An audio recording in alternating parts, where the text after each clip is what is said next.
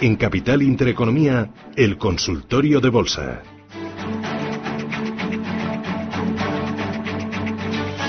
Con Nicolás López, director de análisis de MG Valores. Nicolás, ¿qué tal? Buenos días. Hola, ¿qué tal? Buenos días. ¿Qué tal? ¿Cómo vas? Bueno, pues vamos bien, ¿no? Aquí un poco eh, en compás de espera. Los mercados pues llevan un tiempo eh, algo dubitativos, pero en general pues eh, bien, ¿no? Parece que los, los temas así que más estaban preocupando en el mercado pues van en vías de, ir solucionándose. Hoy posiblemente pues el Brexit dé un, nuevo paso hacia, hacia esa solución, al, menos hacia lo que más preocupaba a los mercados, ¿no? Que era quitar del, del tablero la opción de un Brexit duro ¿no? Eh, fuera de eso, eh, bueno, que el Brexit salga ahora mismo o salga en, enero, que eh, se apruebe con unas condiciones, se apruebe con otras, pues es algo relativamente menos importante para los mercados, ¿no? Y de ahí yo creo que el, el, buen tono que estamos viendo en las bolsas europeas en los últimos días que parece que se han desmarcado un poquito de Estados Unidos, ¿no? Y donde, eh, bueno, pues eh, hemos subido algo más que ellos, ¿no? Creo que en general, pues sobre todo es el tema del Brexit el que, el que la solución, ¿no? Al Brexit el que está eh, posibilitando, ¿no? Esa, esa recuperación europea. Mm, y esa recuperación se va a mantener y si se mantiene va a estar encabezada por el sector financiero. Ayer vimos que brilló. Cuando el mercado sube son los primeros que se apuntan a, a, tirar de ese carro. aunque no sé, pues eh, eh, viendo cómo está el patio, los tipos de interés, los márgenes? Yo creo que en general sí, ¿no? yo creo que estamos eh, asistiendo a una clara rotación desde los mm, valores que mejor lo han hecho en estos últimos meses, valores defensivos o de crecimiento, hacia la parte cíclica del mercado que ha sido muy penalizada. detrás de, de, esta rotación, mm, bueno, a lo mejor de momento simplemente hay que venimos de un exceso de pesimismo tal sobre la economía eh, que bueno el mercado pues empieza a pensar eh, bueno pues la cosa eh, no es para tanto no no vamos a ir a una recesión y si además el tema del Brexit se soluciona y si el tema de la guerra comercial más o menos se soluciona pues a lo mejor el año que viene la economía pues lo hace mejor de lo que de lo que estamos pensando no entonces ese movimiento es el que la bolsa en principio pues estaría anticipando no con, con estas subidas en el sector financiero que bueno en uno de ellos no no solo es el único que está subiendo pero el sector financiero significativo porque es un sector muy dependiente de la evolución eh, de la economía, ¿no? Y si el ciclo económico mejora un poquito, aunque sea dentro de ese entorno estructural en el que estamos, de crecimiento relativamente débil, de inflación baja, pero si las eh, perspectivas son un poco mejores de lo que se estaba manejando en estos meses, ¿no? De caídas continuas, pues yo creo que hay camino, ¿no? Para que los bancos pues puedan eh, estar en una fase de rebote pues sostenida, ¿no? En próximos meses. Muy bien. enseguida voy con los primeros oyentes 915 1851, pero antes eh, varias cositas que me interesan. Uno, las cuentas de Nagas. Eh, han sido los primeros dentro del IBEX 35. Mm, ¿Te han gustado? ¿Te gusta el sector? ¿Te gusta la compañía? Eh, ¿Qué te em, que te han llamado la atención de las cuentas? Bueno, vamos a ver, Nagas es una compañía con un negocio regulado, entonces las cuentas eh, rara vez tienen eh, sorpresas y en este caso pues pues tampoco las ha habido, ¿no? Beneficio neto un poquito mejor eh, de lo esperado, pero dentro de lo previsible. el problema para Enagas va a venir a partir del año 2020 cuando se produzca esa reforma ¿no? de, las tarifas y cuando se rebaje lo, digamos la remuneración ¿no? que, que obtiene Enagas por eh, los activos de transporte de gas que tiene, ¿no? que es básicamente los ingresos de Enagas pues vienen por ahí, tiene unos activos de transporte y eh, digamos que la autoridad eh, decide cuánto tiene que cobrar por, por esos activos. se supone que se va a rebajar y dependiendo de cuánto se rebaje pues iremos a un escenario en otro. ¿no?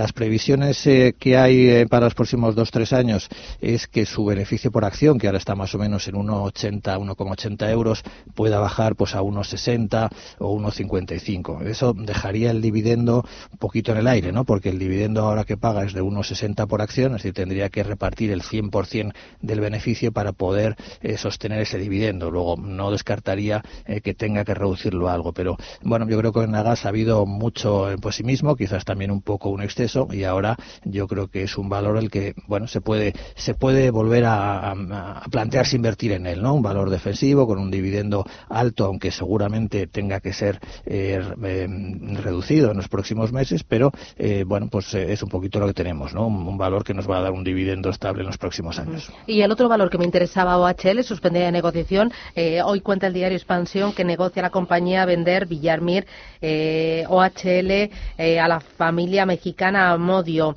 Villarmir controla el 30% de la compañía. Al parecer necesita hacer caja para afrontar el pago de sus deudas. ¿Qué te parece OHL?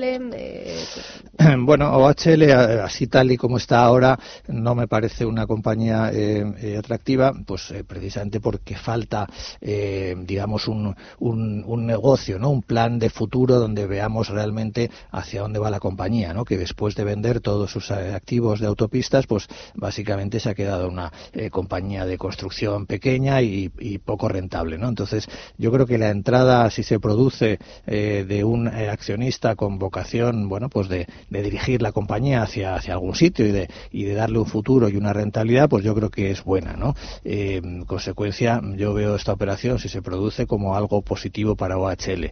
Pasa que después, bueno, tendremos que ver un poco cuáles son eh, los planes pues del nuevo eh, accionista, del nuevo propietario de la compañía, a ver exactamente qué es lo que quiere hacer con ella, ¿no? Pero desde luego, mm, a peor, yo creo que no. Es decir, yo creo que esto posiblemente pues va a mejorar las expectativas de la compañía.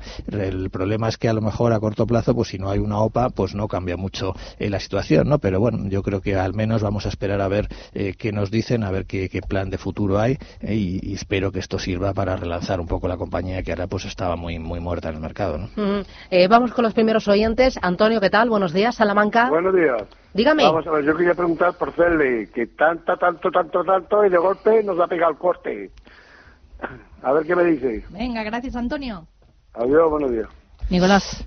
Bueno, eh, claro, una compañía que sube tanto, tanto, tanto, pues efectivamente en algún momento pues tiene que, producirse algún tipo de, eh, de corrección, ¿no? De, todas maneras, eh, también tiene que tener en cuenta que hay una ampliación eh, de por medio y eso pues también ha producido una, una ligera caída en el precio. ¿no? Eh, yo creo que la subida última que ha tenido desde 36 euros hasta 42, yo creo que esa, esa subida ha sido un poquito ya un, un exceso. ¿no? No, no sé la razón que ha habido detrás de, ese movimiento, bueno, la operación de, compra que ha hecho ¿no? en, en, el Reino Unido, pero yo creo que a corto plazo, eh, pues de, de Celnex yo lo que esperaría pues es una corrección un poquito más prolongada. Entonces, depende eh, cuál sea su eh, vocación de, estar en, el valor. Es decir, si ha comprado Cernes como una inversión a largo plazo, bueno, pues yo creo que sigue siendo una compañía interesante. Si lo que está es especulando, digamos, más en el corto plazo, pues yo aquí veo riesgo de que pueda retroceder hacia los 36 euros aproximadamente, ¿no? Entonces,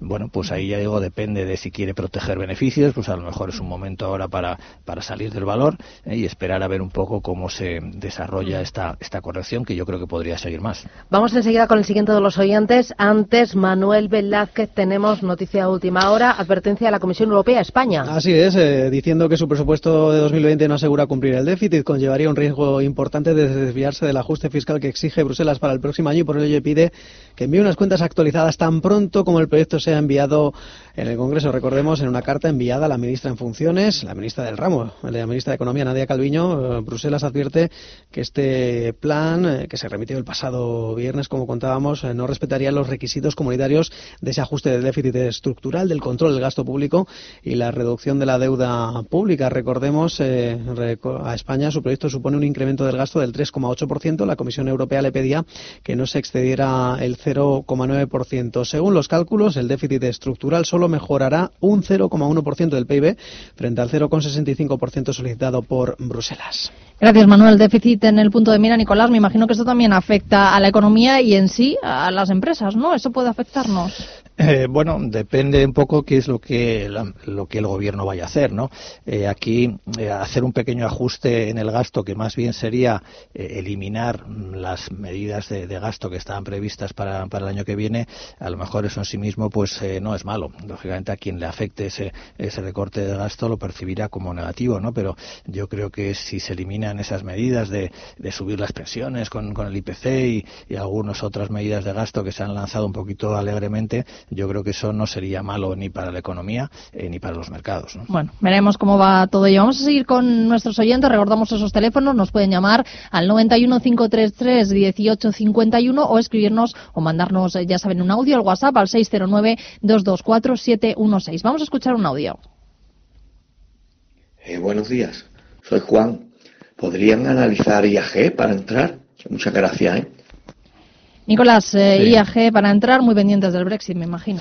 Sí, eh, por un lado del Brexit, por otro lado, pues también en general de los valores eh, cíclicos que, bueno, pues que se beneficiaría, ¿no? De un, de un entorno económico un poquito más eh, optimista, ¿no? Cara al futuro. lo estamos viendo en, en, su comportamiento en bolsa en las últimas semanas, pues está siendo muy fuerte, ¿no? Y bueno, yo creo que es de esos valores que podría continuar teniendo un buen tono en los próximos meses.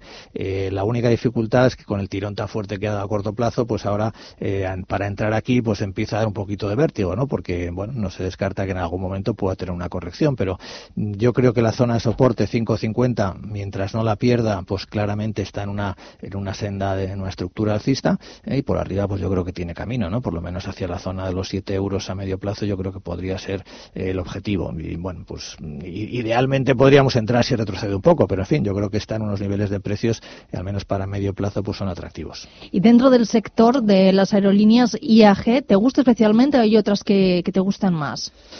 Bueno, a mí me gusta eh, IAG es eh, entre las que más me gusta, ¿no? Eh, también me gustan las eh, low cost, ¿no? Especialmente eh, Ryanair, que lleva un, periodo de corrección largo, como todo el sector, pero que sigue siendo, eh, bueno, pues una compañía puntera, ¿no? Dentro del segmento de low cost en Europa. IAG me gusta, bueno, especialmente por su diversificación, ¿no? Hacia, hacia Estados Unidos y hacia Latinoamérica, que, le, ofrece, digamos, la combinación de British Airways y de Iberia, ¿no? Creo que son eh, fuertes eh, tanto en el, eh, radio corto y medio dentro de Europa como en el, en el largo radio hacia América y que es una compañía eh, con buenas expectativas para los próximos años. Bueno, vamos con más eh, llamadas. 91 533 1851 Bonifacio de Madrid. Muy buenos días. Hola, buenos días, Susana. Cuéntenos. A ver, quiero que me hable del Banco Santander. En primer lugar, de cuándo paga dividendos, si él lo sabe. Segundo lugar, que si está para comprar Uh -huh. pues es, eso es lo que quería saber. Esas dos preguntas. Venga, a ver qué nos cuenta Nicolás. Gracias, Bonifacio. Buenos días. Pues las fechas eh, concretas no, eh, no, las tengo, la verdad. Eh, yo creo que Santander, que estaba pagando cuatro dividendos al año, va a pasar a pagar dos y en principio pues eh, suele ser uno a mitad de año, junio, julio y otro pues a principios finales, ¿no? Diciembre, enero, esas suele ser un poco las fechas normales de, pago de, de, dividendo en España. Eh, a lo mejor luego en el descanso lo puedo mirar y concretar un poquito más. respecto a si se puede invertir, bueno, yo pienso que sí, ¿no? Ya he hecho antes un poco un comentario general para el sector bancario. Eh, venimos de un año, un año y pico de un pesimismo enorme en el sector, con unas caídas eh, tremendas de sus cotizaciones, que aunque es verdad que eso responde a que ha habido un, deterioro ¿no? en las expectativas de, negocio del sector bancario, por los, tipos de interés muy bajos, porque el crédito no crece, eh, pero bueno, todo tiene un límite, ¿no? Yo creo que la caída de las bolsas ha ido mucho más allá, posiblemente, de lo que ha sido, de lo que es ese deterioro. Creo que el negocio bancario ahora es un negocio bastante estable. Eh, podemos pensar que no va a crecer mucho, pero tampoco hay visos de, ningún tipo de crisis. Eh, la situación de, solvencia eh, es buena, los dividendos que pagan son elevados y en principio yo diría que están asegurados, que no corren riesgo. En consecuencia, creo que en general y en el caso de Santander en particular, pues podemos ver que siga la recuperación. ¿no? Tampoco vamos a, pensar en, en subidas disparatadas, pero desde luego que invirtiendo en estos niveles de 4 euros podemos tener una rentabilidad razonable en los próximos años vía dividendos y vía una cierta apreciación del precio, yo creo que sí. Vamos con otra llamada, Luis desde Madrid. Muy buenos días. Hola, buenos días. Cuéntenos, Luis. Vamos a ver, quería preguntarle a don Nicolás sobre, tengo acciones de BME compradas a 25 euros hace ya algún tiempo uh -huh. y acciones de, de Acciona Sí. a compradas a, a como está ahora sobre los 35 por ahí, la veo muy parada y en fin, quería que me dijera él si es momento de salir o cómo lo ve. Y nada, daros las gracias y buenos días. A usted, Luis, por llamarnos a hacernos esta consulta. Gracias, buenos días. Nicolás, BME y Acción, a ver, ¿con bueno, cuál podemos ir? BME ahora, pues eh, yo la veo bien, ¿no? También es, es un valor que viene de una caída eh, muy fuerte durante los últimos dos años, eh, que su negocio, pues efectivamente ha sufrido eh, bastante con el poco volumen que, que, se negocia en el mercado, porque estamos, hemos estado en un entorno eh, muy complicado, pero a medida que el mercado se está recuperando, pues también estamos viendo ¿no? una reacción en BME. Entonces, eh, yo quizás en este momento pues las mantendría. ¿no? Eh, yo creo que puede haber un movimiento hacia los 26, 27 euros. Yo creo que ese es un nivel de precios eh, más adecuado para BME y en todo caso, pues quizás en esa zona eh, se podría plantear eh, reducir posiciones o vender si es que quiere salir del valor. Respecto a Acciona, bueno, es que Acciona es de esos valores que subió muchísimo en, en, los primeros meses del año, ¿no? Tuvo un movimiento ahí muy fuerte y ahora pues ha entrado en una consolidación eh, se está moviendo más bien lateralmente, entre 90 y 100, ¿no? Más o menos ese sería eh, su rango. Uh -huh. Ahora está cerca de 90, ¿no? Entonces yo en estos niveles no vendería, pero eh, igual que antes, ¿no? Pues si se acercase a esa zona de 100 o 97, 98, ya unos niveles de precios en esa parte alta del rango, pues ahí quizás sí se podría reducir posiciones o salir, ¿no? Uh -huh. Acciona que hoy está bajando en torno al 0,43%. Eh, Vamos, si te parece, Nicolás, eh, actualizar toda la información que nos trae nuestra compañera Blanca del Tronco y nosotros volvemos enseguida. Ya saben, apenas cinco minutos con este consultorio de bolsa. Pueden seguir llamándonos, nos pueden seguir escribiendo sobre todos esos valores que tengan en cartera o que piensen en tomar posiciones. Les recuerdo sus teléfonos. Nos pueden llamar al 91 533 1851 91 533 1851. Si lo prefieren, nos pueden escribir o mandar mensaje de audio a través del WhatsApp del 609-224-716. Volvemos ya enseguida.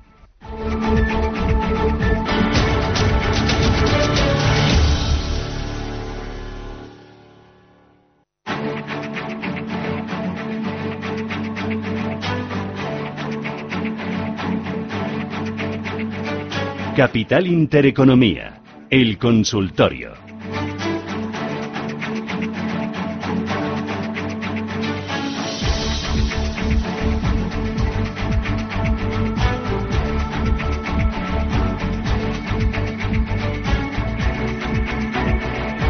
Nueve minutos pasan desde las 10 de la mañana, una hora menos en Canarias. Ya saben que seguimos con nuestro consultorio de bolsa, que nos pueden seguir dejando esos mensajes o mandarnos también ese audio a través de este WhatsApp del 609-224-716. 609-224-716. O si lo prefieren, casi mejor, nos pueden también llamar y así hablan con nosotros en directo y les podemos saludar al 91 533 1851 91 533 1851 uno. Eh, Nicolás, nos hemos quedado antes con la duda que nos dejaba un oyente, creo que era Bonifacio de Madrid, donde nos preguntaba por el sí. dividendo del Santander. Ya tenemos esas fechas, ¿no? Sí, efectivamente, ahora paga dos dividendos al año, el próximo sería el 1 de noviembre. Habría que tener las acciones el 29 de octubre y a los que ese día tengan acciones de Santander, el 1 de noviembre cobrarán un dividendo de 0,10 euros por acción. Luego el siguiente pues sería eh, mayo, ¿no? En mayo-noviembre sería cuando va a pagar los, los dos dividendos del año. Uh -huh. Bueno, pues fechas a tener en cuenta. A ver qué nos pregunta Agustín desde Madrid. Hola, Agustín. Hola, buenos días. Vamos a ver, eh, tengo acciones de Telecom, la alemana esta, y SACIR. A ver qué opina el analista, por favor. Venga, estupendo, Agustín, gracias. Muy buenos días. Un abrazo para todos, gracias. Bueno, yo creo que son dos valores que ahora eh, lo están haciendo bien. Eh, es verdad que si nos fijamos un poco así en su tendencia de largo plazo, eh, pues son dos valores más bien laterales, ¿no? Es decir, que llevan desde hace un par de años moviéndose en un rango, van y vienen y no acaban de, de romper claramente en ninguna dirección. pero bueno, yo creo que ahora SACIR en particular, pues está moviéndose, ¿no? Hacia esa parte alta del rango, podríamos decir que sería pues 270. Yo creo que al menos ese objetivo eh, sí lo puede conseguir pues en las próximas semanas, en los próximos meses, ¿no? Sería un poco la referencia que, que me fijaría. Eh, bueno, a medida que se acerque ahí, pues ahí ya eh, veríamos, ¿no? Si merece la pena seguir o si por alguna razón pues convendría reducir posiciones, teniendo en cuenta que ya muchos años sin poder superar esa zona, ¿no? Pero a corto plazo lo veo bien. y respecto a, a, a, no, Deutsche ah. Telekom, pues también es general sector telecos, pues también estamos viendo una recuperación interesante, ¿no? Es decir, otro de los sectores muy penalizados en los últimos tiempos, que no, bueno, pues no levantaba cabeza y lleva ahora algunas semanas que con la recuperación que se está produciendo en, todos los valores castigados, ¿no? Ese movimiento de inversores que están buscando valores que están que están baratos, que, que han estado muy penalizados durante mucho tiempo, pues eh, Deutsche Telekom estaría entre ellos, ¿no? Yo de momento pues eh, creo que es un valor a mantener, eh, quizás para invertir a largo plazo pues no es lo que veo más atractivo o más interesante, pero desde luego a corto plazo pues sí, porque está muy fuerte, ¿no? Vamos a ir con un mensajito que nos dejan a través del WhatsApp, el audio 609 224 716. Hola, buenos días. ¿Qué le parece en estos momentos entrar en la compañía IAG, ya que ayer eh, rompió los 6 euros por acción? Muchas gracias y que pasen buen día. IAG, que ya le habíamos hablado de ella antes, Nicolás, pero bueno, entrar ahora. Mm, sí, yo, pienso que sí, ¿no? Es decir, ella, como he dicho antes, un poco la dificultad es que viene de un tirón un poco fuerte y eso nos obliga, si queremos poner un stop en la posición, pues tendríamos que ponerlo por debajo de 5,50, bueno, asumir ahí ese, ese riesgo de más o menos de un 10% de retroceso, pero eh, yo creo que en general líneas aéreas, eh, sectores cíclicos y en particular IAG, que además pues se ve reforzado por el probable acuerdo con el Brexit, pues yo creo que es un, eh, un buen momento para Vamos a hacer un poco de educación financiera, si te parece, a través de este mensaje que nos mandan a través del WhatsApp del 609-224-716. Nos pregunta un oyente si le podemos explicar, Nicolás, cómo funcionan las ampliaciones de capital. Dice que ahora va a ser día, que si le podemos decir en qué va a consistir, o por lo menos, pues eso, cómo, cómo funcionan eh, esas ampliaciones de capital en las compañías. Mm, sí. Eh, vamos a ver, eh, porque eh, tiene su, su, complejidad, ¿no? Pero, sí, fácil no es, la verdad. vamos a ver, Día mm, lo que va a hacer ahora es que va a emitir eh, 6.000 millones de acciones, nada menos, ¿no? Ahora tiene solo 600 millones, va a emitir 6.000 millones de acciones nuevas, es decir, una proporción de 10 acciones nuevas por cada una de, los, de las que hay de ahora. las antiguas. Entonces, estas acciones nuevas se van a vender a 0,10 céntimos.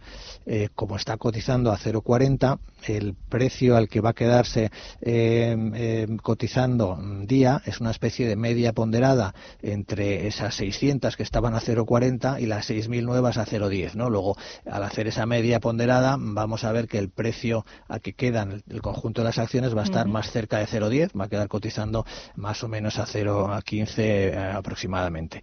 esa pérdida de, de valor que tienen las acciones, los actuales accionistas la recuperan con los derechos de suscripción que se les otorga en la ampliación. ¿no? Luego, a un accionista que tenga hoy acciones de día y vea cuando empieza la ampliación que baja muchísimo, eh, de alguna forma que no se preocupe porque esa, esa bajada en el precio la recupera con los derechos de suscripción que le van a otorgar.